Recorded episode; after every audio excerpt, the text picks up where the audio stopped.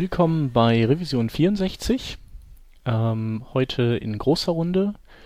Zum einen haben wir als Gast da den Marc Thiele. Hallo. Hallo Marc. Hi. Ähm, dann haben wir den Khalil Jo. dabei, Ja. den. Hans So, ich. und den Chep, welcher meine Wenigkeit ist. Und ähm, ich würde sagen, wir starten damit, dass wir den Marc fragen, ähm, dass er sich nochmal vorstellt. So Jo. ein bisschen. Man kennt ihn zwar, aber vielleicht gibt es ja noch so ein paar Infos, die wir noch nicht wissen.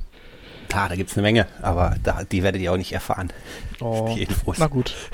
Nee, ähm, ja, ich bin der, der Marc. Ähm, ich bin seit circa zwölf Jahren jetzt freiberuflicher ähm, Designer. Bin so ein bisschen in die Flash-Schiene abgerutscht, weil ich irgendwann ein Buch dazu geschrieben habe, darüber den Sascha kennengelernt habe, mit dem Sascha Wolter zusammen dann auch das Flash-Forum betrieben habe und immer noch betreibe.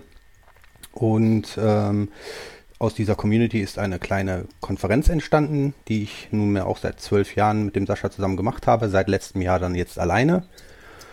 Und seit letztem Jahr auch mit dem Namen Beyond Tellerrand. Das Ganze hat sich also entwickelt und ist schon seit längerer Zeit ähm, den, ähm, mit den Inhalten aus dem nur Themenbereich Flash entwachsen. Und das Ganze spiegelt sich dann jetzt seit letztem Jahr eben auch im Namen wieder. Und Mhm. äh, ja, zu der Konferenz, die halt im April jetzt in Kürze halt stattfindet, in vier Wochen. Da hat sich dann noch eine Webkonferenz dazu gesellt, die im November das erste Mal stattfand. Und des Weiteren habe ich so seit längerem schon mit dem Vitali Friedmann von Smashing Magazine rumgeklüngelt, der mich mal ansprach. Und so wird es im September dann noch eine dritte Konferenz von mit mir geben. Ja. Sehr cool. Und du machst auch Musik. Ich mache auch Musik, ja. Ich spiele Bass in der Band seit jetzt 2003 mit in der Besetzung. Ähm, Angefangen habe ich irgendwann mit 14 mit dem Bass spielen, habe dann aber nicht sehr regelmäßig gespielt, nachdem ich aus der Schule raus war, als der Schülerband-Erfolg ausblieb, wo dann immer die ganze Stufe kam, hat sich die Band irgendwann zerlegt. Und äh, ja, seit 2003 bin ich mit meinen Freunden, die ich auch schon sehr lange kenne, zusammen. Unter dem Namen Spoiler machen wir so ein bisschen sportliche Musik, äh, bei der wir uns am Mittwochabend immer schön äh, auspowern und die Aggressionen ablassen. Müssen wir auf jeden Fall verlinken. Ja, gerne. Ja, äh, die äh, Konferenzen, die haben wir uns natürlich als Thema auch hier äh, dick und fett ähm, äh, reingestellt, aber denen werden wir uns ganz zum Schluss widmen und äh, fangen erstmal an mit dem Tagesgeschäft. Und ähm, was jetzt ganz frisch und neu ist, ähm, was schon lange angedacht war und jetzt endlich da ist, sind die JavaScript Source Maps. Beziehungsweise glaube ich nicht nur JavaScript Source Maps, sondern generell Source Maps. Wer weiß da was? Ja, also die JavaScript Source Maps, äh, ich glaube aktuell ist es vor allem auf JavaScript bes beschränkt, äh, sind, beschreiben eigentlich ähm, den Fakt, dass man in, wenn man ein minimiertes äh, JavaScript hat und, und concatenatedes, also so klein wie möglich und super optimiert, ähm, äh, einen Und JavaScript vor hat. allem aus mehreren Dateien zusammengeklebt, ne? Genau, Also genau. aus mehreren Quelldateien, dass er dieses Concatenation, dieses Zusammenkleben von vielen Dateien, um Requests zu sparen. Richtig, und ähm, wenn man das halt macht, sollte jeder machen von uns, ähm, hat man beim Debugging natürlich irgendwie so nicht die coolste Chance, jetzt rauszubekommen, wo äh, oder wieso findet der Fehler an welcher Stelle statt. Da steht dann irgendwie auf Zeile 3 äh, in Zeichen 7222 ist ein Fehler aufgetreten oder wahrscheinlich noch nicht mal mit der, mit der Zeichennummer. Ähm, und wie bekommt man jetzt raus, dass äh, eigentlich oder wo der Fehler eigentlich auftritt im Originalcode, äh, der ja wahrscheinlich etwas schöner aussieht. Und diese Source Maps ermöglichen es halt, äh, dass man dann hingehen kann und recht einfach die Originaldatei orten kann ähm, über die, die, äh, die, die Development Tools, zum Beispiel im, ähm, im Chrome, äh, ist es auch schon jetzt im, im Chrome Canary möglich, die Original-Source äh, sozusagen zu finden. Ich glaube, das ist ja sogar transparent, oder? Da muss man, muss man nur ein Häkchen, also man muss es einmal aktivieren und dann, ähm, dann funktioniert der so, wie wenn das alles nicht minimiert und nicht zusammengeklebt wäre, ne? Genau. Ja. Ja. Das ist schon echt cool. Da gibt es eben verschiedene ähm, Szenarien. Also entweder Also klar, es geht immer hauptsächlich um JavaScript im Moment. Ähm, es geht, äh, es wird aber auch darüber geredet, eventuell SAS und LESS zu unterstützen.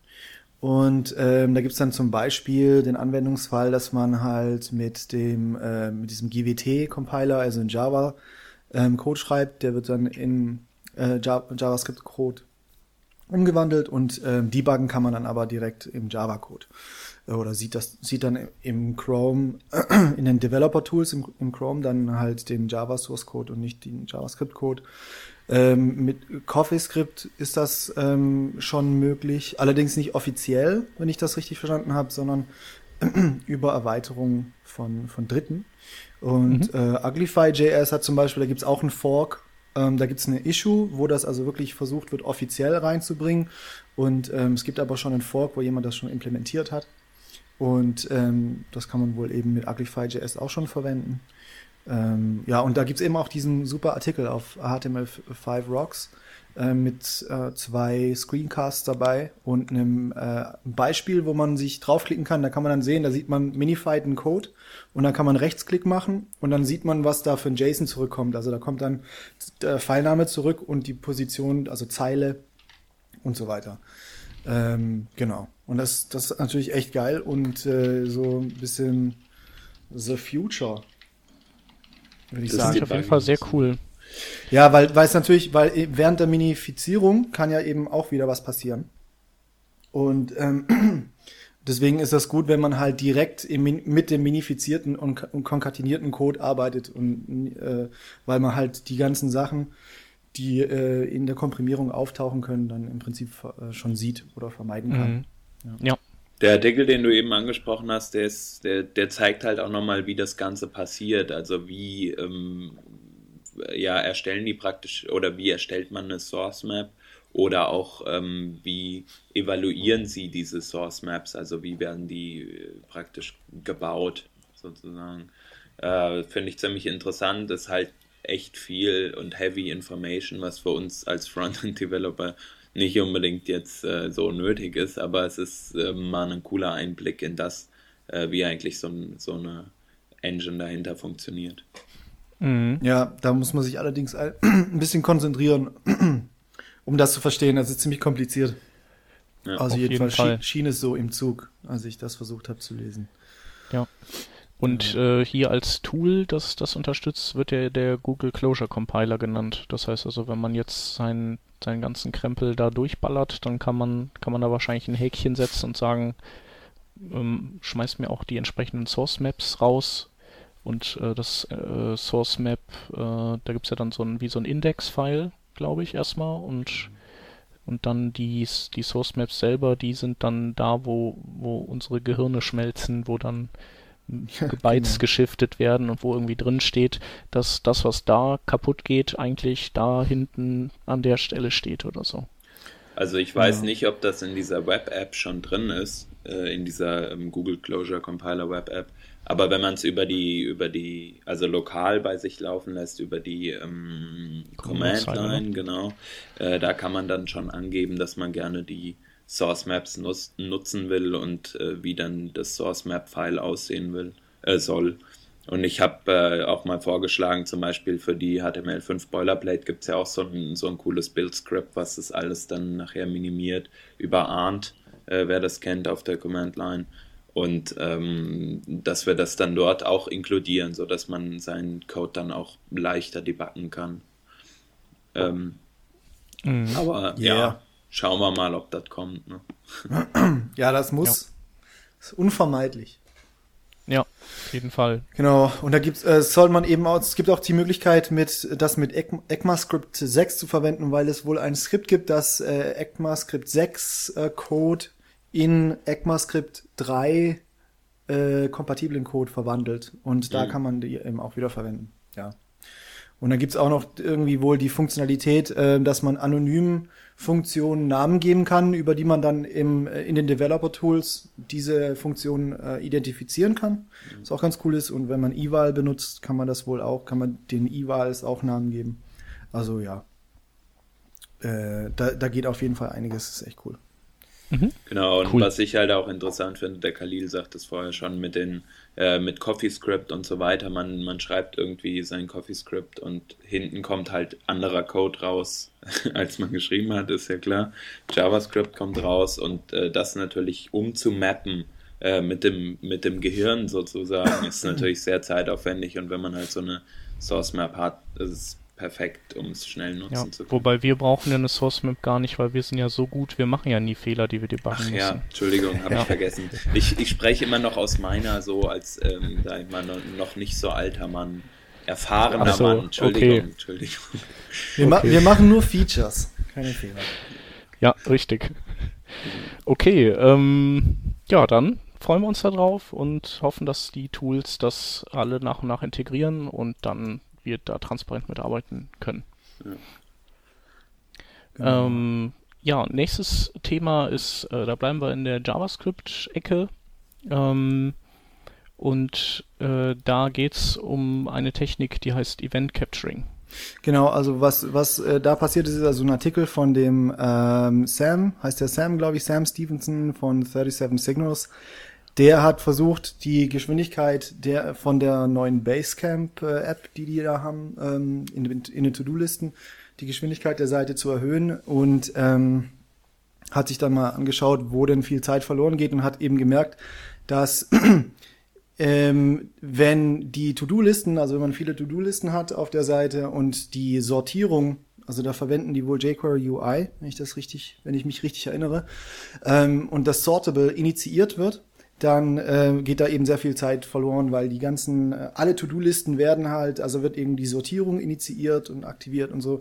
Und das ist alles schön und gut und so, aber ähm, ist eben, ja, ist aufwendig und es ist eben nicht immer, es wird halt nicht unbedingt vom Benutzer immer verwendet. Also deswegen hat er dann sich überlegt, okay, wie kann ich das ähm, denn besser machen? Und äh, hat sich überlegt, okay, ich brauche die Sortierung eigentlich nur dann, wenn ich wirklich auf einen, äh, wenn ich versuche, ein ähm, To-Do-Item zu dragen, also zu bewegen. Und das heißt, dass er dann versucht hat, auf Mouse Down ähm, die, diese Sortierung erst zu aktivieren. Und also diese Technik ist ja ähm, ist ja auch was, was der Doug Niner als con Contextual jQuery beschreibt, also dass man eben äh, je nach Kontext eben äh, Elemente der Seite oder JavaScript der Seite irgendwie initiiert und aktiviert, dann, um ähm, also nicht unnötig, also Code äh, äh, laufen zu lassen. Und ähm, hat es dann eben versucht mit, mit Mousedown und weil jQuery UI selber ein Mousedown-Event draufsetzt, hat es nicht funktioniert mit diesem Bubbling. Ähm, also die, ähm, die äh, JavaScript-Events, die haben ja zwei Phasen. Einmal ist es äh, das, das Bubbling und das andere ist, ist das Capturing. Und was Bubbling bedeutet, dass das Event von dem Element, auf, auf das man klickt, nach oben bubbelt durch die DOM. Und ähm, Capturing ist, also ist, äh, das findet vor dem Bubbling statt und ist genau die andere Richtung. Das, gleiche nämlich umgekehrt. Und man kann äh, und jQuery selber bietet halt die, diese, dieses Capturing nicht an, sondern ähm, da wird das alles nur mit Bubbling gelöst. Das, das geht halt auch nicht mit allen Browsern. Also die IE7 und IE äh, ich glaube, IE8 auch ähm, äh, schnallen das eben nicht. Aber die brauchen halt nur IE9 und die anderen modernen Browser, also ab IE9 und die anderen modernen Browser. Und deswegen konnte er ähm, den Add Event Listener, ähm, die Add Event Listener Funktion verwenden von JavaScript und hat dann ähm, einfach das ähm, auf, auf Capturing dann initialisiert. Und es hat dann funktioniert und hat natürlich dann, äh, da, somit spart er dann unheimlich viel ähm, oder ja, Zeit und äh, weil er das, weil das Bubblen einfach seine Zeit braucht. Also nee, also das mit dem Capturing, ja genau, also weil der der dieser Mouse Down Event, den jQuery drauflegt, wenn wenn das wenn er das ähm, wenn er versucht auf Bubbling zu initiieren, dann wäre äh, dann kommt dieser Mouse Down Event, der von jQuery kommt, der ist zu spät drauf sozusagen und dadurch, dass das Capturing vor dem Bubbling passiert, ähm, kann er kann er sozusagen ähm, diesen Klick abfangen oder dieses Mouse Down abfangen, ja. Und mhm. äh, bevor, bevor. Also kann, er spart halt Zeit quasi, ne? Genau. Ja, und, Ach so, und, ach so nee, also er kann das, in der Capture-Phase macht er was, sodass dann in der Bubble-Phase das schon da ist. Genau, dann, damit der Handler von jQuery damit da ist. Damit jQuery dann schnallt, also damit er dann sagen kann, ähm, damit, damit, Der verarscht jQuery einfach. So, der, der, das kriegt gar nicht mit, dass da was passiert und dann, äh, wenn es dann losrödelt, dann guckt's nach und sieht so, ah cool, ist ja schon da. So, oder war schon immer da oder sowas. ja, also irgendwie war es so, dass das Event, äh, wahrscheinlich war es, dass, dass wenn er das, ähm, jetzt bringe ich das durcheinander, aber auf jeden Fall hat, hat war das Mousedown-Event, wo, das er versucht hat, also er hat einfach versucht, das Mousedown-Event zu capturen und dann zu initialisieren. Und das war dann irgendwie schon zu spät, weil jQuery GUI da irgendwie einen eigenen Mousedown-Event draufsetzt auf dieses Element. Und ähm, durch das Capturing hat es dann eben funktioniert, dass das, Okay. dass das von jQuery äh, UI dann auch registriert wurde. Okay, und wie, äh, also wie äh, initialisiert er das dann? Der, der lässt dann, der, der äh, schmeißt dann erst, keine Ahnung, den Sortable äh, Aufruf drauf oder was? Wenn, wenn jemand dann mit der Maus drauf geht. Ja, genau, wenn jemand äh, auf Mouse down, ähm, also wenn jemand auf ein äh, To-Do-Item geht und mit der Maus draufklickt und auf Mouse down wird dann die ganze Sortierung sozusagen initialisiert und dann ist sie da und dann kann er sie verwenden. Und ansonsten, wenn er das nicht macht, also wenn es keinen Mouse down auf irgendein To-Do gibt, dann äh, wird die, wird die Sortierung überhaupt nicht initialisiert auf der Seite. Mhm. Was ja so ein bisschen in die Richtung geht, ist äh, der Steve Soders, der hatte mal eine Bibliothek gemacht, die, äh, wo du JavaScript zwar ähm, laden kannst, jederzeit, wann du möchtest, aber du kannst auch bestimmen, wann die geparsed werden soll. Also du könntest das sogar, also das Laden, äh, in, das, das dauert ja zu lange. Also das muss man irgendwie schon vorher geregelt gekriegt haben, aber das äh, losparsen, das könnte man unter Umständen auch manchmal auf, auf solche, ähm, ja, sozusagen an, an das erste Auftreten eines Events dran heften, sodass man, dass die App noch viel schneller da ist. Gerade auf mobilen Devices. Ach, übrigens, ich sehe hier gerade, der, der Rodney ähm, hat mal hat's sehr schön erklärt im, im Chat übrigens. Die Cap, das Capture, äh, er schreibt, das Capture passiert vor Bubble, deswegen kann ich äh, in der Capture-Phase etwas initialisieren, das dann sofort im Bubble drauf reagiert.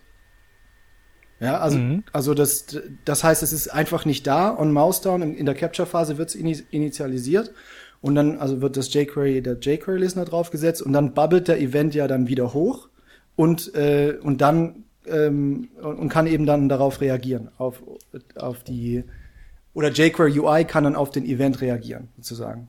Mhm. Okay. Ja, deswegen funktioniert das. Ja, cool. Ja, geile Sache. Ähm, genau, ich werde mal dieses Steve Soders Ding rausfischen und dann auch noch verlinken. Okay, ähm, dann ähm, haben wir einen Artikel, der ist nicht aus dieser Woche, sondern aus der letzten Woche. Ähm, vom Nicholas, Nicholas Gallagher. Ähm, und da geht's, äh, oder er hat ähm, sein, sein, oder er hat nochmal zum Besten gegeben seine Sicht äh, zu HTML-Semantik und äh, wie man ein Frontend ähm, architektet. Also jetzt nicht so wie der Khalil das macht mit JavaScript, sondern wie man, wie man das Layout und eben das, das CSS und die HTML-Struktur, wie man da rangeht an, an vor allem an komplexes äh, und umfangreiches und ständig wachsendes Frontend. Er beschreibt eben, ähm, wie man halt zum Beispiel seine Klassen managen kann, dass die halt äh, jetzt nicht unbedingt äh, 100% semantisch sind, aber da sagt er auch, dass es findet er nicht ähm, nötig, dass es, äh, dass die Semantik halt über Klassen ähm, kommen muss oder über diese Klassen, äh, Ja, die man sagt- verwendet. Er sagt ja verwendet. vor allem, dann ist es der Fall, wenn er, wenn du ähm, schon aus dem Inhalt der, der Sachen erkennen kannst, ähm, äh, was gegeben ist, dass die Klasse das dann nicht auch nochmal widerspiegeln muss. Genau. Ja, also Was wäre eine semantische Klasse? Also was würde er da, was, was ist eine semantische Klasse aus seiner Sicht? Also eine, die sowas wie Button Blue oder was? Nee, er, er schreibt, er gibt hier ein Beispiel. Ich, ähm, ich weiß jetzt nicht ganz genau, ob du da drauf ansprichst. Ähm, da geht es zum Beispiel um, um News-Inhalte, ja, wo. Ich hatte den Artikel nicht gelesen. Wo eine, wo eine Headline eben äh, äh, News betitelt ist und dann eben der Inhalt über diese entsprechende News geht und dass die Klasse dann eben auch einfach News heißt. Und das sagt er zum Beispiel, ähm, dass da eben die Klasse semantisch nichts Neues erzählt über, äh, zu dem, was dort halt drin steht. So. Okay. Ja, und das findet er in dem Fall, glaube ich, über, äh, überflüssig, soweit ich das richtig verstanden habe beim Überfliegen ja. des Textes. Genau. Ja, er, er okay. Plädiert halt mehr so dafür, das so ein bisschen als ein, als ein Templating-System, glaube ich, auch anzusehen. Also, äh, was heißt Templating-System ist vielleicht der falsche Ausdruck, aber dass man halt so Klassen wieder benutzen kann und dass man halt äh, zum Beispiel eine Liste, die, die eine bestimmte ähm, Sortierung hat oder so, dass man die halt einfach auch als, als ähm, Liste ähm, betitelt in der Klasse er gibt da halt dieses Beispiel mit UI-List. Und eine mhm. UI-List hat vielleicht an einer Stelle immer einen, ähm, einen bestimmten ja, Charakter, sag ich mal, sieht immer recht ähnlich aus, aber unterscheidet sich in verschiedenen ähm, Punkten dann doch. Und äh, dieses Grundgerüst so einer UI-List zum Beispiel kann man halt über so eine Klasse äh, recht einfach abbilden und man kann dann ähm, diese UI-List erweitern mit einem äh, mit einer UI-List, äh, weiß ich nicht, äh, UI-List Big oder UI-List Small oder Primary. Ähm, Erinnert so ein bisschen an das, was der Snook auch ähm, in, in, seinem Buch geschrieben hat, oder? Da, wo wir auch genau. letztens auf dem Workshop waren. Genau, der Marc, der war auch bei dem Workshop. Genau. Richtig. Genau, also klingt es auf jeden Fall sehr danach. Ja, sehr ähnlich halt vom Ansatz her. Ist jetzt so, in, ich meine, unterscheidet sich in Details jetzt, wenn ich das ähm, mal so richtig sehe, aber vom, vom Ansatz her ist es schon sehr ähnlich, das stimmt, ja. Mhm. Ich meine, das äh, OOCSS ist ja auch nicht so viel anders. Also das ist, ist vielleicht noch ein bisschen, da, da wird noch mehr Klassen um sich geworfen als beim, beim SMAX, also bei dem vom Jonathan Snook. Mhm. Aber ähm, grundsätzlich gehen die ja beide in diese Richtung.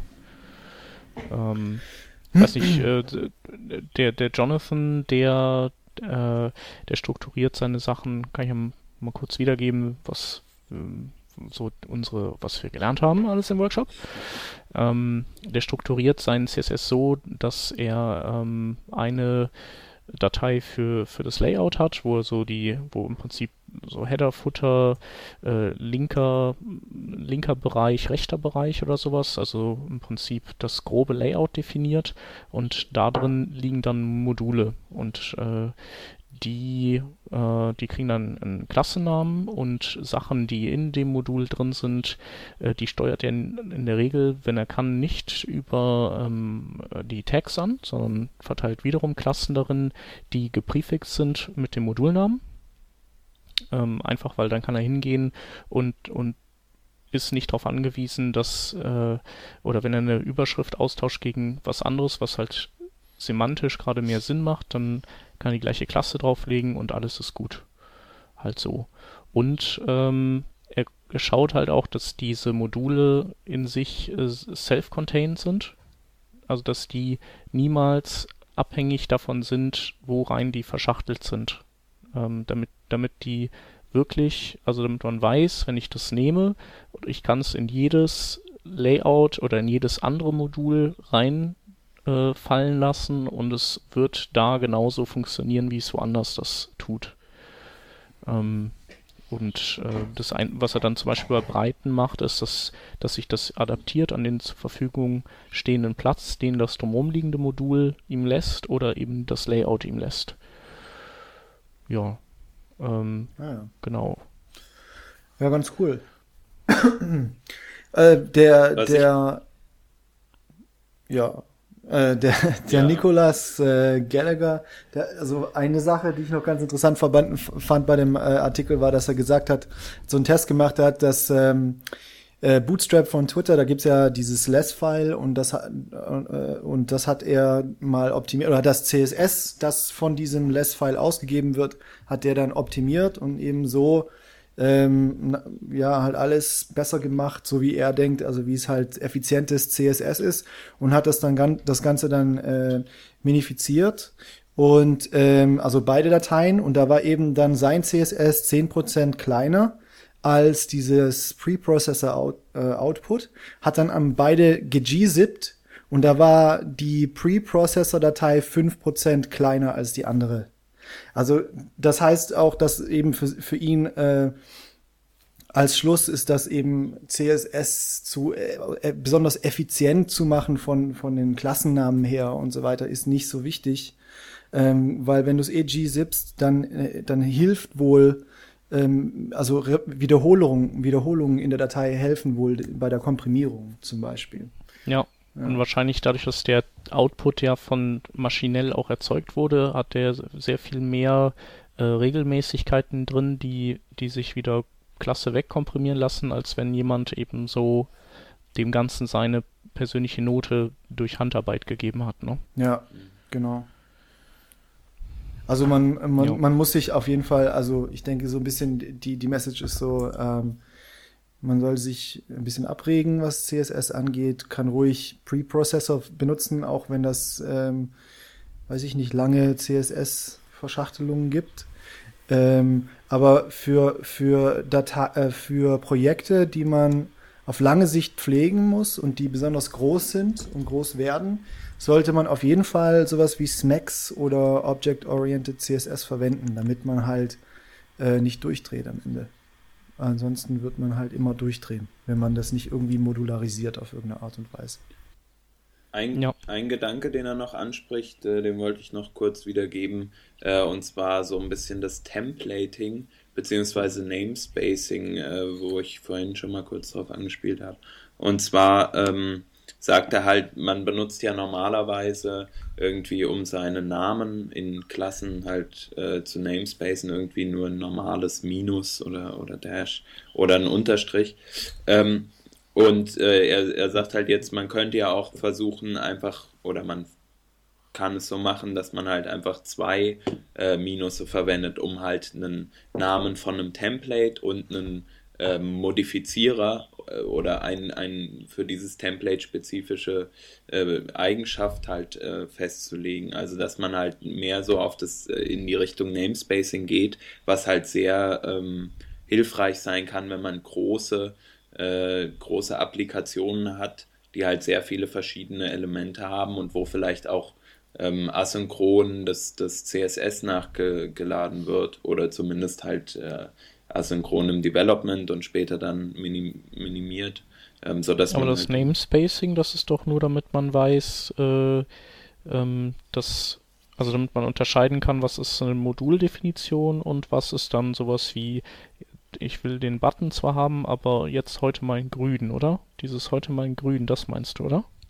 Diese Extraklasse, die dann noch dranhängt, oder was ist das, was du da gerade hattest äh, als Beispiel? Ich weiß jetzt den, den genauen Punkt nicht mehr, aber äh, ich würde es zum Beispiel auch für sowas verwenden, also dass man halt sagt, man hat generell einen Button, der hat halt die Klasse BTN, schlägt er ja vor, ähm, oder weiß ich nicht, einfach Button. Und der ähm, ist aber in einem bestimmten Modul oder in einer bestimmten Komponente, äh, sieht er anders aus. Und diese Komponente oder dieses Template wird halt ähm, in ein extra CSS-File ausgelagert äh, und dort wendet man dann dieses Namespacing an, dass man halt sagt, der Button hat immer noch weiterhin meine Klasse Button, ähm, aber ich setze ihm einen Namespace vor, nämlich ähm, Seite 1 oder ähm, Komponent 1 oder sowas in der Art. So dass man halt eine mhm. ne bessere Unterscheidung hat zwischen den einzelnen Klassen, weil äh, Button grün äh, sage ich mal, würde ich nicht unbedingt vergeben, weil das halt sehr uneindeutig ist. Mhm. Äh, wenn man genau, mal, der, mal die Farbe das, ändert. Es ist halt auch zu, wahrscheinlich zu spezifisch an dem Aussehen des Buttons dran, weil das kann sich ja eben auch ändern. Vielleicht wirst du ja, soll der Button ja nicht mehr mhm. grün sein, sondern er soll rot sein oder so. Und dann ist es besser, ja, wenn das wobei, Button Seite 1 heißt als Button grün. Und dann kannst du dieselbe Klasse verwenden. Ja, wobei das hat ja der, der Jonathan auch ähm, drin gehabt, ähm, die, also man kann es eigentlich, also es ist zwar ein schönes Ideal, Dinge ohne Aussage zu benennen, also so ohne eine semantische Aussage, die oder, oder eine Bedeutung, die sich auch mal ändern könnte. Weil es gibt ja natürlich auch so Dinge wie Button Big oder sowas. Und dann in einem Redesign ist er dann, ist, aber dann denkst du dir so, ah, kacke, der müsste aber eigentlich jetzt mal kleiner sein als der andere. Heißt aber Button Big. Mhm. Wenn du den nur Button A und B und C nennst, das ist meistens schlimmer, als wenn du den solche Namen gibst, die, an die sich ein normaler Mensch auch, äh, also an die man sich erinnern kann. Genau, aber da Ja. finde ich halt die, die äh, Bootstrap zum Beispiel macht das ziemlich gut. Äh, und das Beispiel verwendet er ja auch in seinem Artikel, äh, dass er sagt Button Primary. Also der muss nicht größer sein, der kann richtig, richtig klein sein. Aber er ist halt ein super, ähm, oder es ist halt der, der am meisten Mhm. Der bedeutende wichtigste. Button. Und das, Ja. der wichtigste, genau, und deswegen sagt er halt Button Primary oder Secondary oder ähm, wie auch immer. Er vergibt also so, so eine Art Metaname äh, dafür, Ja. ohne halt ähm, die, das Aussehen daran zu binden. Ja, ja, das ist ganz gut. Ja, denke auch. Genau. Äh, ja, noch eine Sache, die, die ganz, also die, das, äh, diese Präprozessoren äh, äh, helfen ja schon ziemlich beim Aufbau von solchen äh, modularen Strukturen. Einfach weil man, weil dieses äh, objektorientierte ja auch mehr Tipperei ist teilweise und man kann sich das dann wieder weg substrahieren. Ähm, was aber auch cool ist, ähm, was wir da, äh, was Herr Jonathan auch ähm, vorgeschlagen hat, ist Media Queries immer inline in, in den kleinen Moduldefinitionen, die du hast. Also Moduldefinitionen im CSS sind generell nicht lang. Wenn du so und so viel Ebenen tiefer reingehst, dann musst du dir, sollst du dir überlegen, ob du das dann nicht wieder in ein neues Modul aufsplittest. Mhm. Also ne, wo du dann wieder eine Grenze ziehst. Und dadurch ist, ist das alles recht kurz, aber du hast sehr, sehr viele von diesen Moduldefinitionen in CSS. Und äh, anstatt dann eine separate äh, Ecke zu haben mit Media Queries, wo du dann immer so, ah ja, jetzt will ich von dem Button auch nochmal was in der Media Query haben, wo du dann immer hingehst und an einer Stelle immer alles reinhängst, kannst du dank der Präprozessoren in der Moduldefinition, in der du bist, dann einfach inline Media Queries reinsetzen und hast dann bei der Entwicklung eben alles an einem Ort. Das ist Weißt richtig dann auch, cool. warum was in die Luft fliegt, ja. Ja, das ist echt cool. Mhm. Bin ich dafür. Ja. Ähm, genau, aber mit so Problemen hat man natürlich auch in erster Linie äh, zu tun, wenn man große Seiten baut und Seiten vor allem, die auch in Zukunft immer weiter wachsen. Ja, das fand ich auch ganz schön veranschaulicht in dem Workshop vom, vom Snook mit seinem, an seinem Beispiel, das er dort hatte mit dieser Yahoo Mailing App. Genau, der hat ja echt gelernt bei den ganz Großen. Gut. Ähm, das nächste Thema, was wir noch auf der Liste haben, ist ähm, eine Eigenschaft für responsive Images. Also wir haben ja äh, schon öfter mal drüber gesprochen und es wird ja auch immer wieder, es ist ja immer wieder ein großes Thema, ähm, dass es irgendwie was geben muss, was halt äh, uns große Bilder auch einfacher laden lässt. Ich glaube, gerade vor zwei Wochen haben wir mit dem iPad äh, mal drüber gesprochen, äh, dass wir gesagt haben, ähm, wie machen wir es eigentlich, dass wir dieses riesig skalierte Bild äh, an das iPad 3 ausliefern können und so weiter und so fort.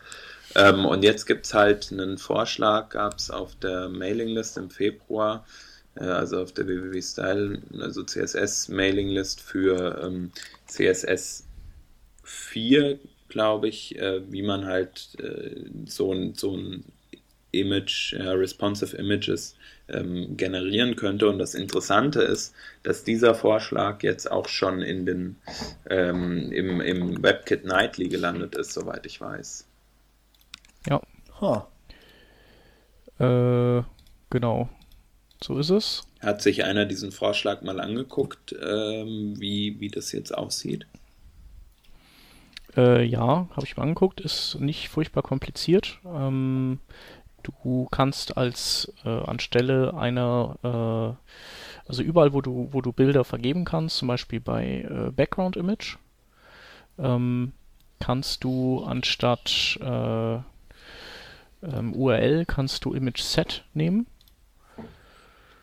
Ähm, genau, und dann äh, Klammer auf, und dann kannst du da mehrere Bilder drin referenzieren. Also ähnlich wie das auch geplant ist für äh, diesen, ähm, es wird ja in CSS auch einen Fallback-Mechanismus geben.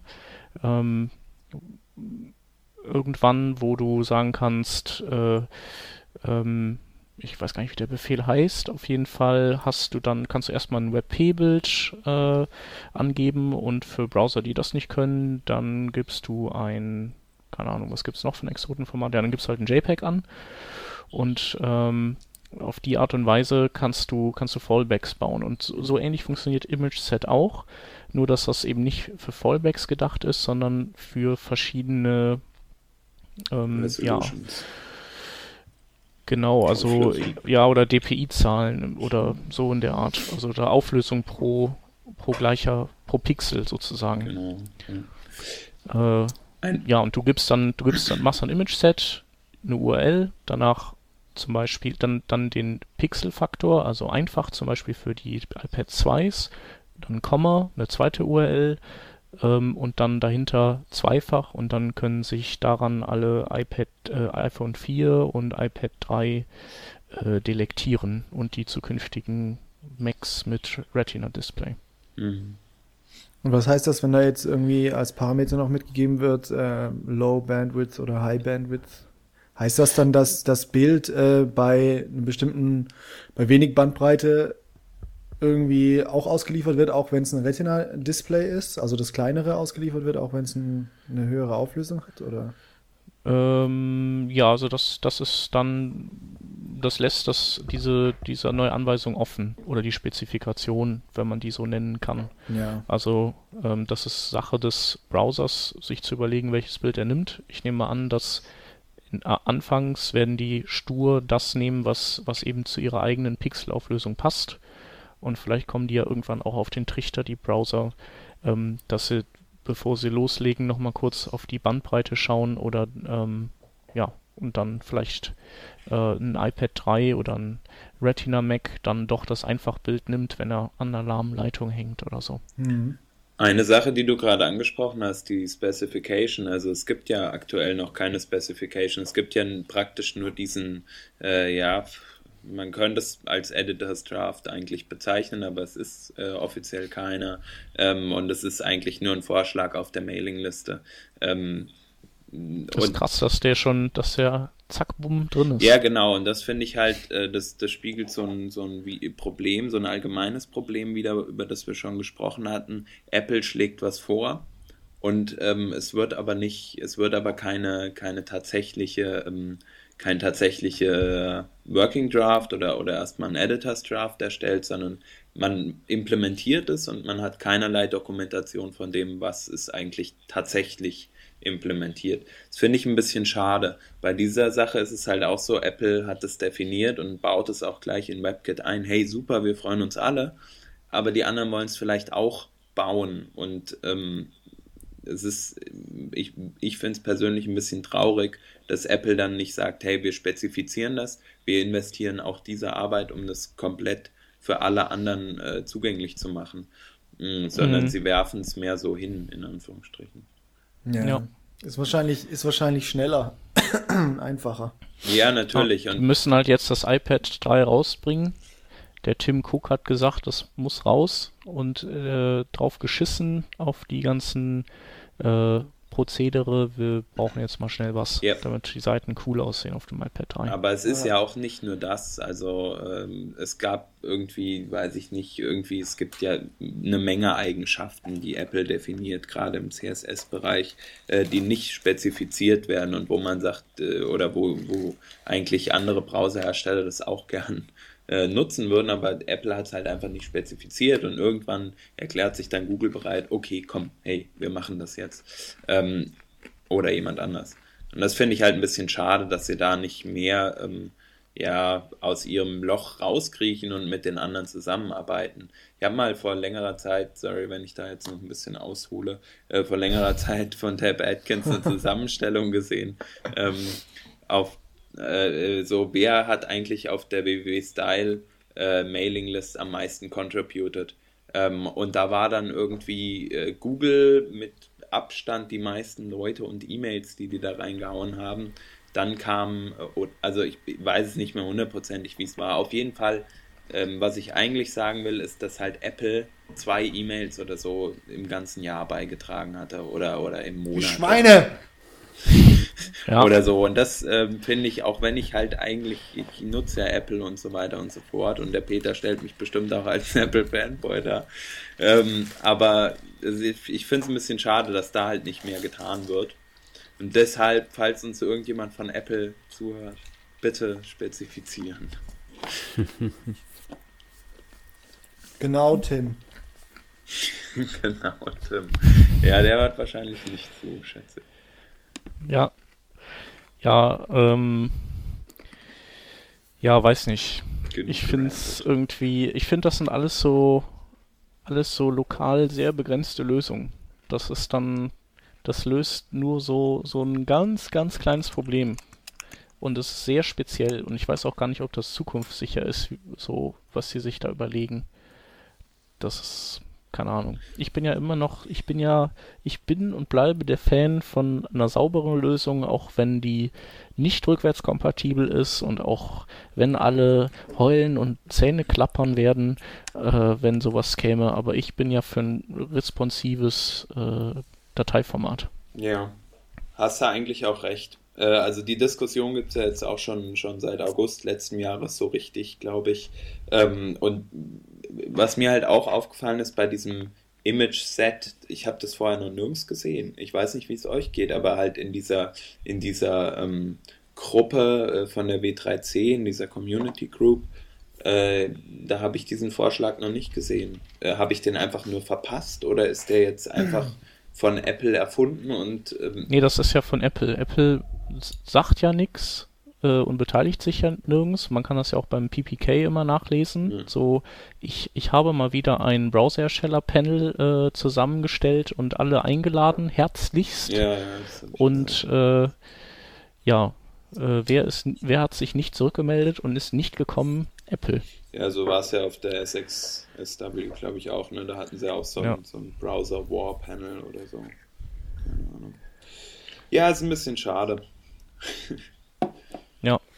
genau. Und das äh, ist, ist halt blöd, weil so kann keiner, so, die schaffen ja äh, Tatsachen damit. Also das bauen die ein und das iPad kann das und jetzt hecheln wir Deppen dem hinterher. Die ganzen Webentwickler, die kriegen ja eh nur Schnappatmung die ganze Zeit, wenn Apple irgendwas macht und wenn Responsive Web Design dabei ist, dann schalten wir unsere Gehirne ja komplett aus und wir sind dann auch nicht mal mehr schwanzgesteuert, wir sind einfach nur noch Apple gesteuert. und äh, dementsprechend bleibt den anderen einfach überhaupt nichts anderes übrig, als den Rotz auch zu implementieren. Egal, ob der Sinn macht oder nicht. Mhm. Traurige Geschichte. Ja. Sehr traurig. Naja, naja so. aber es gibt Schlimmeres. Ja. Kann vom Laster überfahren werden und so. Und das ist unangenehmer. Genau. Hauptsache, es, alles wird geiler und besser. Und genau. Hauptsache, alle haben am Ende nur noch Macs und iPads. Ja, stimmt. Das würde das auch das lösen, ist, das Problem. Ja, das wäre eine gute Lösung, ich. Mhm. Schlage ich hier mit vor. Ja. Was mir aber da bei dem, bei dem Stichwort einfällt, ist, äh, wenn, äh, wo gibt's die höchste Mac-Dichte äh, in der Regel? Wenn man irgendwo hingeht, wo klappten sich überall Macs um einen herum auf? Auf Konferenzen! Dann, genau! Hey. Und ähm, ja, damit wenden wir uns den, den zwei sehr spannenden, coolen Konferenzen zu. Was für eine knackige Überleitung. Cool, ne? Ja. Yeah. Ich bin ja immer so der Exot, wenn ich dann meine Windows-Maschine aufklappe. Dann alle so, dann rücken alle mit dem Stuhl auch so ein bisschen weg. Da spricht der alte, erfahrene Podcast-Fuchs. Ja. ähm, genau, äh, nächsten Monat ist die Beyond Tellerrand Play, also die. Genau, das ähm, ist die ähm, ehemalige FFK, also Flash Forum Konferenz gewesen. Genau, das ist deine, deine äh, kreative, nenne ich es jetzt mal, oder besonders kreative äh, Auskopplung der Beyond Tellerrand Serie, ne? Ja, ähm, also im Prinzip unterscheiden die sich ganz grob gesagt einfach darin, äh, darin dass im November die äh, halt auf Web-Themen fokussiert ist. Da fließen für mich dann eben Dinge wie JavaScript natürlich mit rein und, und für mich auch ähm, Schrift, also Type weil ich ähm, die Themen einfach mag. Und äh, im April ist es so, dass da eigentlich alles, was Spaß macht im Coding-Bereich, irgendwie das Recht hat, auf die Bühne zu kommen. Äh, also wirklich, wenn man mal, mal schaut, von den The äh, Themen her, was dort anwesend ist, ähm, dann sieht man das auch relativ schnell, dass da halt jetzt nicht auf irgendein bestimmtes ähm, Interessensgebiet der Schwerpunkt gesetzt wird. Also es ist jetzt nicht nur Mobile, es ist jetzt nicht nur Web, es ist äh, Processing dabei, es ist ähm, ähm, Data Visualization von Wes Grubbs zum Beispiel ist, ist natürlich auch ein bisschen das Spielethema, ähm, auch aus dem gegebenen Anlass, dass Flash gerade ja auf die Spielegeschichte setzt. Es ist JavaScript dabei, ähm, es sind, ähm, es ist ein Mathe-Vortrag dabei, es ist ein bisschen was so Demo-Szene-mäßiges dabei. Also es ist wirklich so äh, bunt gemixt und äh, deswegen fand ich den Namen Play ganz treffend, auch wenn mich natürlich jetzt viele fragen, ob das jetzt einhergehend mit der ganzen Flash-Geschichte jetzt auch eine Spielekonferenz wird. Nein, ist es nicht. Ja, cool. Ähm, genau, nochmal übrigens zu deiner, zu der Beyond Tellerrand-Serie. Du hast doch, hast du da nicht eigentlich auch 2010 schon losgelegt mit einer mobilen? Genau, wir, nee, es war auch 2011 im Februar. Ähm, da haben wir halt eine, eine Mobile-Geschichte gemacht, äh, in Köln auch, äh, ein Tag. Und ähm, die war eigentlich auch relativ erfolgreich. Nur ähm, da ich das Ganze ja alleine mache ähm, oder jetzt alleine mache, ist eben das Problem, dass ich einfach äh, irgendwann auch an, an den Enden meiner, meiner Kräfte bin und äh, da nicht noch ja. mehr äh, Sachen machen kann. Und außerdem das M Thema Mobile eigentlich für mich in alle äh, Sparten mit einspielt inzwischen. Und ähm, da ich halt keine Device- oder, oder systembezogene Konferenz machen möchte, also jetzt nur zu mhm. iOS oder nur zu Windows Phone oder ja. äh, Android, ähm, was halt bei so einer Mobile-Konferenz schnell passiert, ähm, ja. habe ich halt gesagt, also für mich spielt dieses Thema überall eine Rolle. Und von daher ähm, versuche ich das eben in die anderen äh, Konferenzen mit einfließen zu lassen. Ja. Ja, cool. Äh, Mobile ist ja dann unter anderem der Sepp Lee auch, oder? Der macht doch, äh, geht der, irgendwas war doch wieder mit seinen, ähm, mit, mit den Pix, mit seinem Pixel, Kunstwerk. Genau, also ich, bei, bei, ihm weiß man ja nie so genau, was er jetzt genau macht. Die Beschreibung ist ja immer dieselbe, aber der Vortrag dann mhm. immer ein anderer, wie man das beim äh, letzten Mal im November gesehen hat. Mhm. Und äh, ich weiß, dass er äh, auf der Mobilism diese Pixel-Geschichte macht, weil da will er versuchen, den Guinness-Buch-Rekord ähm, zu knacken. Ähm, die sind wohl auch schon informiert und ähm, jetzt muss halt, ähm, er hat es halt schon geschafft, sogar diesen Rekord zu knacken. Allerdings waren halt die Leute von Guinness nicht anwesend, von diesem okay. Rekordebuch weswegen er das jetzt nochmal dort wiederholen möchte. Ob er das dann bei mir auch nochmal macht, äh, die ganze Geschichte, weiß ich gar nicht so genau. Ähm, wir haben darüber gesprochen, mhm. aber mal ja. schauen, ob er das dann letztendlich macht. Wie viele Leute braucht er dafür? Ähm, ich glaube, der Rekord liegt gar nicht so hoch. Ähm, müsste ich jetzt irgendwie raten, äh, was er da gesagt hat. Ich meine, er läge irgendwie bei, bei 40 oder 60 Leuten, also gar nicht mal so viele. Ja, ja. Und äh, er hat schon weit über 200 geschafft. Genau. Und, äh, Erinnert ihr euch noch, äh, so Shep, du zumindest, als wir in, in, in Amsterdam waren? Klar. Auf der Frontiers, da waren es doch bestimmt 200 Leute, die da Genau, äh, da hat er den Rekord haben. schon geknackt hat. Ja. Genau. Auf der Flash on the Beach im letzten September, da hat er auch irgendwie 160, 180 schon gehabt. Krass. Aber ich glaube, auf der Frontiers hat er die meisten geschafft. Ja, und äh, er ist halt unheimlich abhängig da in, in dem Bezug auf das Netzwerk. Also wenn das, wenn ja. das halt eben schlecht ist, ähm, dann äh, hat es gar keine Chance. Und ja. aus dem Grund ja. hat er sich, glaube ich, inzwischen die, ich glaube, die dritte Airport-Station geholt, ich weiß es gar nicht, und damit er da irgendwie wirklich auf der sicheren Seite ist. Mhm. Interessant. Aber ich meine, er kann ja eigentlich auch nur auf so Konferenzen dieses Projekt ähm, sozusagen immer auf den nächsten, aufs nächste Level bringen. Ja, genau. Weil klar. wo, wo hat er dann mal so viele Leute auf einen Fleck. Ja, genau. Ist halt immer so ein bisschen auch so ein, äh, so ein Live-Experiment halt. Ne? Da geht natürlich auch ja. schon mal viel in die Hose, aber ich meine, dazu ist er echt ähm, ähm, spontan und Profi genug, dass er das irgendwie äh, dann, dann auch geregelt bekommt. Also ich, ich, ja, ich freue mich immer sehr cool. auf die Vorträge von ihm. Ich kenne ihn ja jetzt inzwischen schon echt lange. Und ja. bei uns macht, macht einfach Spaß immer wieder. Genau, und der macht ja auch zwei Workshops. Genau, das sind auch die Workshops, die fast beide ausverkauft sind. Die Workshops laufen dieses Jahr nicht ganz so enorm gut, was die, ähm, was die Buchungszahlen anlauf, ähm, angeht. Da haben wir, okay. ähm, da habe ich so ein bisschen die Erfahrung jetzt oder mache gerade die Erfahrung, dass die Leute scheinbar, ähm, was Workshops angeht, dann doch so ein bisschen zurückhaltender geworden sind. 2010 ähm, hatten wir acht von zehn Workshops ausverkauft. Okay. Ähm, und dieses Jahr ist es halt ein bisschen schwierig. Ich sag mal, ich bin, ja. ich denke denk mal, da, da, spielen viele Faktoren mit ein. Also zum einen natürlich die, die aktuelle äh, herbeigeredete Krise, ja, über die alle sprechen. Ähm, Meinst du echt? Also ich, ich kenne irgendwie keine Agentur und keinen kein Webworker, der, der nicht irgendwie super viel zu tun das hat. Das stimmt, also zu, zu, tun haben sie alle, aber ähm, ich krieg schon sehr oft gesagt, weil ähm, ich krieg das ja bei den Anmeldungen einfach mit. Äh, früher mhm. war es halt so, dass eine Agentur da auch schon mal locker 15 Leute hingeschickt hat, die dann in diesem Jahr irgendwie drei schicken oder so, ja, einfach aus dem Grund, weil sie da dann auch irgendwo ein bisschen Geld sparen. Mhm. Das, das schon. Also sind doch, gucken alle so ein bisschen, also ich weiß jetzt nicht, ob es denen tatsächlich schlechter geht oder ob sie sich einfach dann nach dem orientieren, was so die, die, die Presse einfach dann auch äh, streut, einfach wenn die sagen, ha, die nächsten ja. Jahre werden schlechter. Ja, wir haben, wir haben das Thema ja auch gehabt und, und mal diskutiert im, im Rahmen von Multimedia-Treff, da war es ja auch nicht viel anders. Ja, genau. Und wir wussten es irgendwie auch nicht genau und, und letztendlich habe ich nochmal so ein bisschen rumgehorcht und die Vermutung war, dass vielleicht eher das so ist, dass die Leute von ihren Arbeitgebern nicht dahin gelassen werden, weil nicht wegen der Workshop-Preise, sondern weil die so viel zu tun das haben, dass, dass die die dann äh, jeden einzelnen Tag, den sie kriegen können, im, im Laden haben Das wollen. kommt natürlich dazu, klar. Also wie gesagt, ich, ich, glaube wirklich, dass da viele Faktoren eine Rolle spielen. Und ähm, so ein bisschen macht sich das ja ein, einer, einer dieser Faktoren, der so ein bisschen auch ähm, erkennbar ist, ist natürlich äh, so ein Sepp, der gibt halt seine Workshops und die kriegt man auch mhm. nur bei ihm.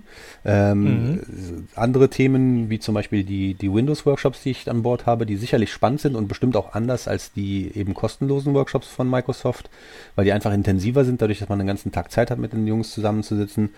Ähm, aber trotzdem äh, ist es halt, jetzt sage ich mal, kein kein äh, Argument, was man, was man dann irgendwie unbelegt irgendwie in den Raum stellen kann und denen sagen kann, guck mal, meiner kostet zwar Geld, aber dafür ist der auch besser. Ja, und wenn die Leute ja. halt sehen, da gibt's halt was ähnliches umsonst, natürlich schicken die die Leute dann lieber dorthin, weil es kostet halt nichts. Ja, ja, und äh, klar, kann man nachvollziehen. Ähm, ist halt ist halt ein bisschen so ein, ein Pokerspiel dann oft auch, ja. Man muss immer ja, ein bisschen Fingerspitzengefühl behalten. Ich meine, du, du hast es ja selbst mitbekommen auf dem Multimedia-Treff, wie das, wie das so ein bisschen ja, genau. Wobei du hast ja schon Workshops organisiert. Wir haben das ja zum ersten Mal mhm. mal so einen Testballon auch gestartet und geschaut, ob, ob die Leute Bock auf sowas haben. Ja. Also es ist am Ende dann so äh, ausgegangen, dass es, dass es dann so okay war.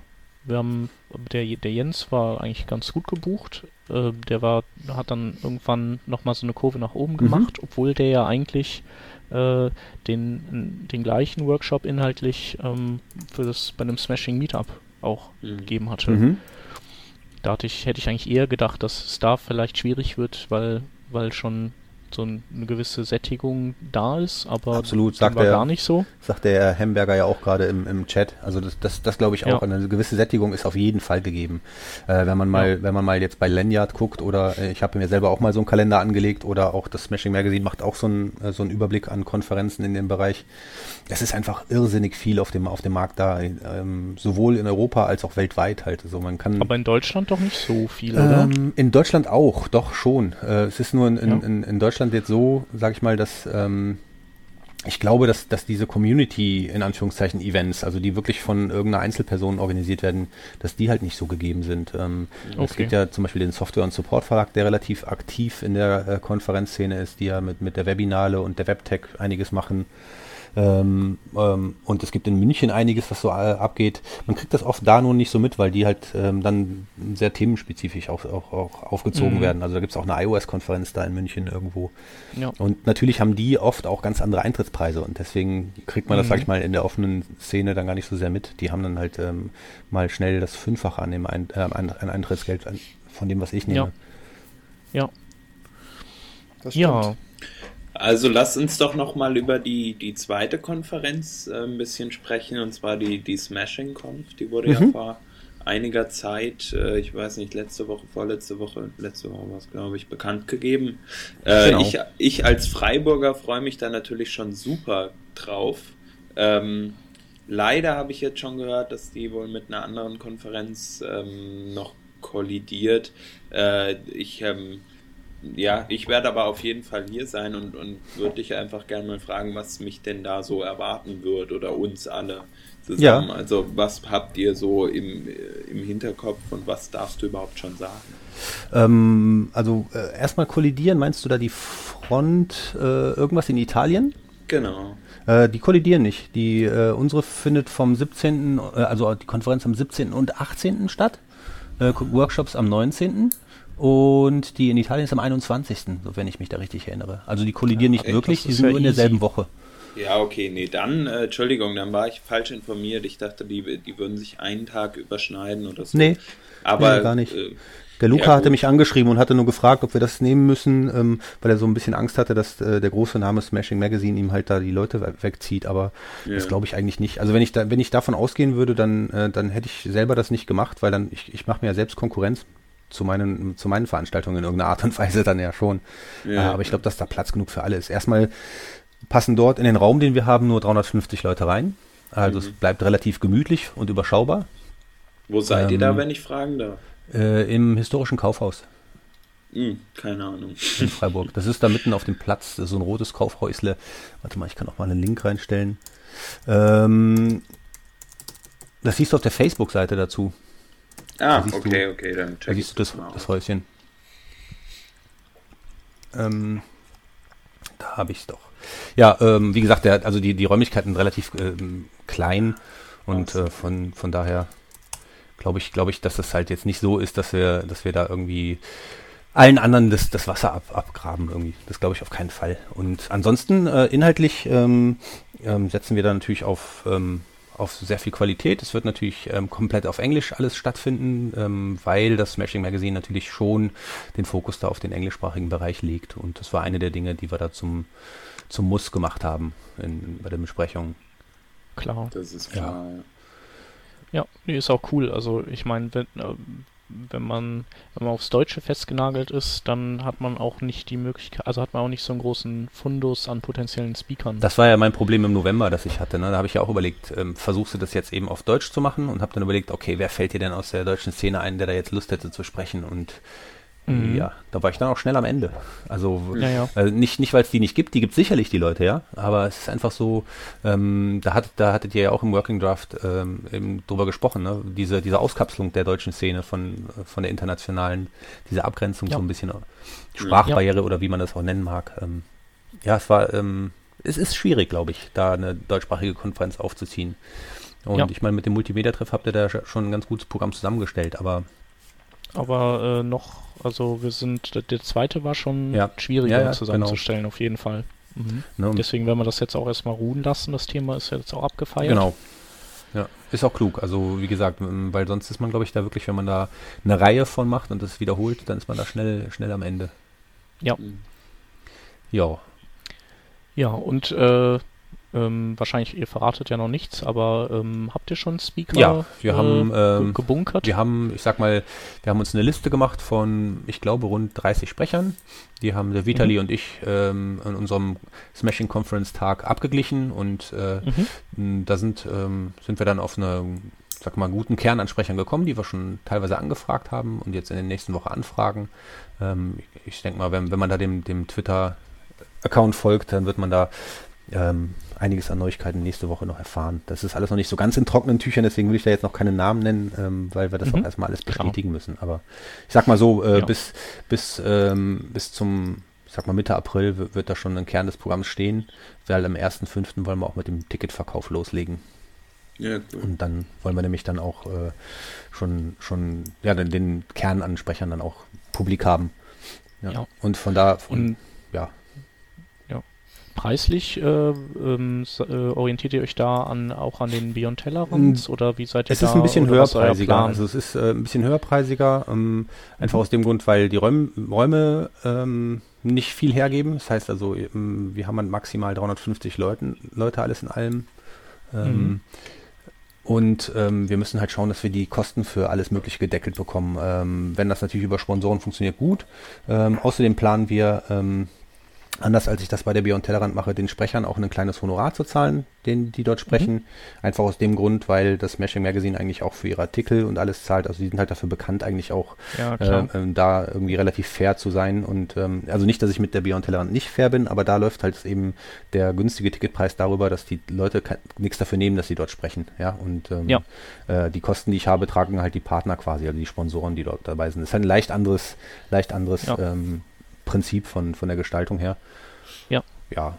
Nee, Aber stimmt. Fahrtkosten und sowas äh, bekommen die dann schon, oder? Auf der Beyond Tellerrand, klar. Also die werden, die kriegen ja. die Fahrtkosten, die kriegen äh, natürlich auch die Übernachtung. Ähm, ich ja. ähm, sag auch nichts, wenn da einer seine Frau mitbringt und im, in dem Hotel dann, also da zeige ich dann auch gerne das Doppelzimmer. Das läuft eigentlich immer so.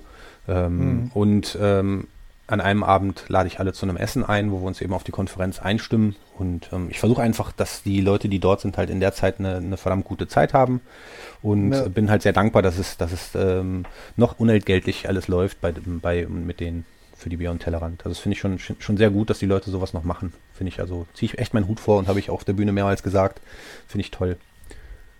Das war echt klasse. Ja. Cool. Also es ist auch klasse, dass, dass es die, diese Beyond Tellerrand gibt und dass, dass die eben so, ähm, so bezahlbar ist auch. Ja. ja. Und ich glaube, ich glaube aber trotzdem, dass die Smashing Conf wahrscheinlich auch be absolut bezahlbar ist. Ja, klar. Ist. Also, also, wir sind, wir sind fern, fern davon, irgendwie da horrende äh, Eintrittspreise genau. zu nehmen, um, um, uns eine, um uns eine goldene Rosette zu verdienen. Also, nee, ja. keine Angst. Ja, cool. Ja, ähm, werden wir gespannt äh, verfolgen und auf jeden Fall auch ähm, retweeten, wenn es da News gibt. Sehr gerne. Willst du noch mal kurz sagen, die äh, Beyond Tellerrand Play, die, äh, die ist gegliedert in Workshop-Tage, genau. zwei Konferenztage, also ne? Der, ähm, aus der Tradition heraus sind es vier Tage. Ähm, es sind zwei mhm. Konferenztage am 25. und 26. April. Und die sind eingerahmt am 24. und 27. von je vier Workshops, ganztägig. Und mhm. äh, ja, der Konferenzteil, wie gesagt, auf zwei Tage, zwei Tracks. Aha. Das heißt insgesamt rund 26 Talks. Das ist eine Stimmt, ganze Menge. einen deutschen und einen englischen Track, äh, Nicht ne? ganz. Es sind von den 26 nee. Talks sind vier Deutsche nur dabei. Ich habe okay. halt ähm, die anderen Deutschen wie den Bastian Allgeier zum Beispiel gefragt, ob die auf Englisch sprechen können, da ich doch mhm. einige Leute aus Schweden, äh, Dänemark, Holland, Polen und äh, ich glaube der Tschechoslowakei, nee, die gibt's ja gar nicht mehr, der, der, der, dass die, die, ähm, die kommen halt auch dorthin und von daher habe ich die gebeten, äh, ob sie das Englisch sprechen könnten oder habe sie gefragt äh, und sie ja. haben gesagt, kein Problem. Ja, ja, und so biete ich einfach den internationalen Leuten eben auch die Chance, dann äh, mehr, mehr Talks zu sehen, als es in der Vergangenheit der Fall war.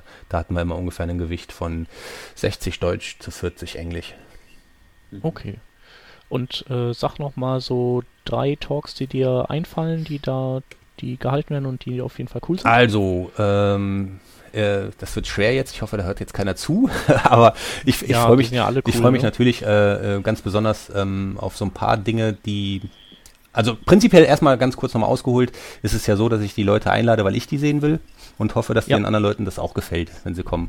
Ja. Und äh, einer von den Leuten, die ich halt eingeladen habe, ist zum Beispiel der äh, Marcin Vicheri, der ist von Google. Ähm, der kommt aus San Francisco und der hat zum Beispiel das Pac-Man-Doodle gemacht. Ich weiß nicht, ob ihr das kennt. Ah, ja. ähm, habt ihr wahrscheinlich alle gespielt, nee. oder? Ja, ich hab's gespielt. Ja, und der hat es halt gemacht und der erzählt so ein bisschen ähm, von den Tricks, die er dabei angewandt hat, um das zu entwickeln. Und das erinnert so ein bisschen an die guten alten Tage auf dem C64er, wo man halt äh, den Border irgendwie knacken musste, um da die Rasterbars durchlaufen zu lassen und solche Geschichten. Ähm, so ein bisschen nostalgisch, aber sehr schön. Also das, da freue ich mich sehr drauf. Ähm, ich freue mich ähm, äh, sehr, dass der Grand Skinner endlich mal kommt. Den habe ich schon ein paar Mal irgendwie eingeladen, das hat aber nie irgendwie zusammengepasst.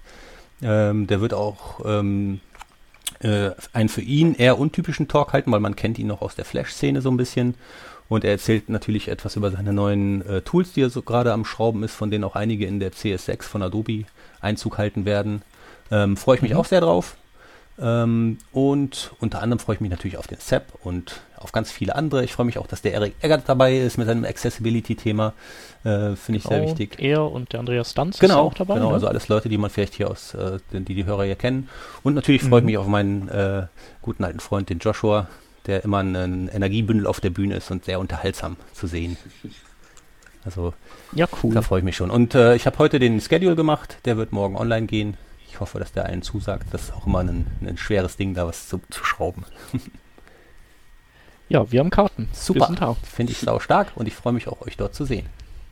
Ja, cool. Und wenn ihr was aufnehmen wollt, sagt Bescheid. Also da findet sich sicherlich irgendwo ein, ein Plätzchen, wo wir was machen können. Ja, also ich denke, da sind wir, haben wir durchaus Bock drauf und äh, mal sehen, äh, ist eine Equipmentfrage und dann gucken wir mal vor Ort, wo wir uns dann verkriechen werden dafür. Genau. Ja, wenn ihr da equipmentmäßig was braucht, einfach mal gucken, was wir da regeln können. Ja. Ne? Okay. Gut. Dann frage ich dich nochmal. Ja, ähm, und wir freuen uns, dass du da warst. dass du ja, dass du mitgepodcastet hast und vor allem uns auch noch mal ein bisschen was erzählt hast über deine Konferenzen. Sehr gerne. Und ja, drück mir die Daumen, dass, äh, dass alle Karten weggehen, dass alle Workshops jetzt gebucht sind. Ja, also wie gesagt, ähm, ich, ich fände es halt für, für alle Beteiligten schön, wenn, wenn die Bühne, wenn vor der Bühne voll ist, weil es macht mehr Spaß, auf einer vollen Bühne irgendwie zu stehen ja. und zu sprechen. Und ja, also wie gesagt, ich freue mich auf jeden Fall schon, schon sehr. Und jetzt die nächsten drei, vier Wochen sind halt auch extrem, extrem stressig und angespannt. Dann kann man ja, meine das glaube ich. Ach ja, du suchst noch Freiwillige, ne? Äh, also ja, genau. vielleicht helfen. Wer Lust hat, also wer, genau. wer nicht das Geld hat, ähm, für die Konferenz ähm, zu zahlen, weil jetzt auch der Early Bird schon vorbei ist und mit 249 Euro das Ganze ja schon etwas teurer ist, ähm, der kann gern als, äh, als helfendes Händchen mit dabei sein. Im Prinzip läuft das Ganze so, ähm, dass ich vor allem in den Stoßzeiten bei der Registrierung an, den, an dem, einem Einlass ähm, Hilfe brauche. Und in den letzten Jahren war es eigentlich immer so, dass jeder die Talks sehen konnte, ähm, für die er sich interessiert hat, der dort geholfen hat. Ne? Also von daher ist das schon so eine Sache, man kann halt dann als Dankeschön für die Hilfe eben dort teilnehmen. Cool. Ja, dann Oh, das heißt, wer daran Interesse hat, der schreibt dir eine Mail. Einfach eine Mail oder? schreiben, genau. mark at beyondtellerrand.com. Alles klar. Ganz einfach. Oder twittert dich oder an twittert mich an. unter markteam genau. mit TH. Korrekt. Cool. Ja, danke für die Dann, Einladung äh, an euch alle. Hat Spaß gemacht. Ja, gerne. Gerne. Wir klinken uns noch nicht ganz aus. Ja. Wir äh, haben noch die keine Schaunotizen, wo wir nur noch die Links verlesen quasi. Dinge, die wir gut finden, die wir uns aber nicht angeguckt haben. Wo unter anderem von dir auch was drin ist. Ähm, das ist einmal ähm, Hammer.js. Ähm, das ist eine kleine Library, die äh, mit der kann man Touch-Gesten abfragen und kann ähm, auch Multitouch abfragen. Das ist halt das Besondere. Also die kann Multitouch und dann kann man sehen, ob Finger zusammengezogen wurden, also gepinscht wurde oder gerotated äh, wurde. Und äh, wer das braucht, der wird bei Hammer.js fündig. Dann äh, haben wir den CSS Gradient Editor. Das ist ein Ding, wo man visuell mit verschiedenen Layern sowas bauen kann, wie es bei Lea Veru in der CSS3 ähm, Pattern Gallery zu sehen ist. So grob. Also ähm, wer das nicht alles aus dem Kopf machen will. Dann äh, hatte ich einen etwas älteren Artikel äh, gefunden, der aber super interessant ist. Und da geht es um die, ähm, die, den Prozess der, der Schaffung neuer UTF-8-Zeichen und was, was da alles für Diskussionen gibt und vielleicht auch für kulturelle Konflikte dabei. Und dann habe ich ein Tool äh, gefunden, das heißt äh, JSVG. Und ähm, das ist ein SVG-Packager der mehrere SVGs nimmt und die in eine in ein JavaScript-Paket wirft, sodass man nur einen Request hat und dann kann man per JavaScript diese SVGs wieder auslösen und äh, ähm, woanders reinstecken. Genau. So, das nächste kenne ich nicht, das kennst du, Marc. Ja, genau. Also das ist ähm, aus dem Grund, weil sehr wahrscheinlich ähm, äh, der Laurent von BlackBerry darüber sprechen möchte auf meiner Konferenz. Deswegen ist mir das Ganze überhaupt zugeflogen. Nennt sich Alice.js, ist eine kleine, er nennt es äh, Micro, Micro, JavaScript Library, ähm, die sich mit dem Thema Hardware Accelerated ähm, Visual Effects beschäftigt, ähm, in Bezug auf CSS3 Features. Und der hat diese Library geschrieben. Und ähm, ja, das denke ich ist eigentlich ganz nett, das ganze Ding. Ähm, es ist jetzt natürlich die Frage, inwieweit man das ähm, unabhängig von ähm, allen anderen noch, die, die schon bestehen, einsetzen mag, kann und muss. Aber wer weiß. Für, es gibt ja für jeden sein, sein Pferd. Nein, Reiter. Für jedes Reiter ein Pferder. Äh, nein. So in der ja, Art. Ich werde es mir auf jeden Fall mal anschauen. ja, und wie gesagt, also der, ähm, wenn er denn kommt, der Laurent, dann wird er auch davon erzählen. Okay. Fein. Dann haben wir, ähm, hat der Khalil äh, Backlift gefunden und zwar ist das äh, ein Online-Service oder wird mal ein Online-Service werden, mit dem man ziemlich easy äh, Backbone.js Web Applications ähm, developen, also entwickeln kann und gleichzeitig auch hosten. Ähm, ist jetzt äh, noch nicht live, soweit ich das gesehen habe, aber man kann Early Access erfragen und vielleicht bekommt man den ja dann. Das nächste. Genau. Sorry. Äh, ja, was ich da auch echt ganz interessant finde, ist, dass wenn man diese App sich erstellt und dann auf den Server pusht, auf diesen Backlift-Server, bekommt man die URL und dann ist diese App auch sofort sozusagen, äh, oder kümmert sich die App um die Datenpersistenz. Also da gibt's wohl irgendein Backend, ich weiß nicht, worauf das basiert. Und das bindet eben äh, Backbone direkt an der Datenbank an. Das ist eigentlich ziemlich cool. Dann gibt es als nächstes äh, Swagger, das hast auch du gefunden, Khalil, glaube ich. Ne? Da geht es um. Swagger! Swagger! Yeah, awesome. Äh, da geht es um eine Dokumentation für REST APIs, ähm, also ein Dokumentationsframework, könnte man sagen. Äh, recht interessant, sieht auch einigermaßen gut aus, finde ich. Äh, und für jeden, der halt ab und zu mal eine API dokumentieren muss, sei es nur eine kleine oder eine große, ist es bestimmt hilfreich. Und als letztes ähm, Browser Quest. Khalil, erzähl uns was. Genau, da habe ich heute mit rumgespielt. Das ist ja ziemlich geil, so ein Demo von Mozilla, wo sie ähm, mit Hilfe von Canvas ähm, und WebSockets und HTML5, ja, halt so dieses ganze HTML5 bra bra bra, haben sie ein Spiel programmiert, ähm, womit, wo, also das lädt man, oder man besucht die URL und dann ähm, verbindet sich, man sucht sich einen Namen aus und dann verbindet sich der Browser oder der Browser öffnet eine WebSocket-Verbindung zum Server oder zu einem der ganz der vielen Server, wo diese, wo dieses Spiel drauf läuft. Ähm, die sind geload balanced und dann ist man so ein kleiner Krieger und kann da rumlaufen, kann ähm, anfangs so Ratten töten und bekommt dann dafür irgendwie Energie und kann dann weiterlaufen und kann äh, gegen Trolle kämpfen und gegen Skelette und kann diese diese riesige Welt erkunden und die arbeiten zum Beispiel auch mit äh, Webworkern im Hintergrund, damit diese riesige ähm, diese riesige Karte geladen werden kann, auf der man sich bewegt. Das ist eine 2D äh, die äh, mit Kanten mit, mit Canvas halt irgendwie gebaut wird. Und ähm, ja, damit der Browser nicht einfriert, wird das eben über Web Webworker geregelt, dass das Ding reingeladen und äh, und gerendert wird. Und äh, damit kann man da levelt man dann auch hoch und so, also da kannst du dann auch irgendwie äh, äh, Helme und Rüstungen und so einsammeln und wirst halt immer stärker und wirst halt so der Wahnsinnskrieger und alles so ein bisschen in 8-Bit-Grafik und so. Und da kann man echt ziemlich viel Zeit äh, verschwenden damit. Das ist ziemlich witzig. Und dann kannst du auch zum Beispiel mit anderen Leuten, die da rumlaufen, chatten. Also da sind, was heißt chatten? Du kannst halt irgendwie deine Figur, ähm, du kannst halt Return drücken und dann hat deine Figur so eine Sprechblase oben und dann kannst du was reintippen und dann kannst du dich im Prinzip unterhalten. Ja, du kannst dann auch so, so ein Team bilden und zu zwei Trolle töten gehen und so und dir die äh, Belohnungen dann teilen und so. Und das ist echt witzig, weil weil das halt wirklich ein HTML5-Spiel ist und einfach funktioniert und halt nicht nur ein dummes Demo ist, wo man sagt, ah, okay, da kann man rumlaufen, schön, sondern es macht halt auch irgendwie Spaß mit den, mit den kleinen Details, die da drin sind. Und das eben wirklich äh, Tausende von, Leut von, von Leuten da drin sind. Das ist echt äh, abgefahren. Und alles Open Source. Demo. Genau. Ja, genau, das ist auf GitHub auch. Genau. Also der ganze Source Code, ja, kann man sich angucken und forken und all das. Krass. Echt cool. Cool, also mal äh, Browser Quest anschauen und gegeneinander zocken. Yeah, machen wir. Sehr gut. Werde ich direkt im Anschluss machen. ja, wahrscheinlich bis 4 Uhr morgens. Stimmt. jo, dann sind wir jetzt wirklich durch. Jo. Äh, danke, Marc. Danke euch. Hat sehr viel ja, Spaß gemacht. Gerne. Ja, Fanden wir bis zum nächsten Mal. Und dann sehen wir uns in einem Monat. Genau. Okay. Dann schlaft gut alle. Machen wir. Bis Tschüss. bald. Tschüss. Yeah.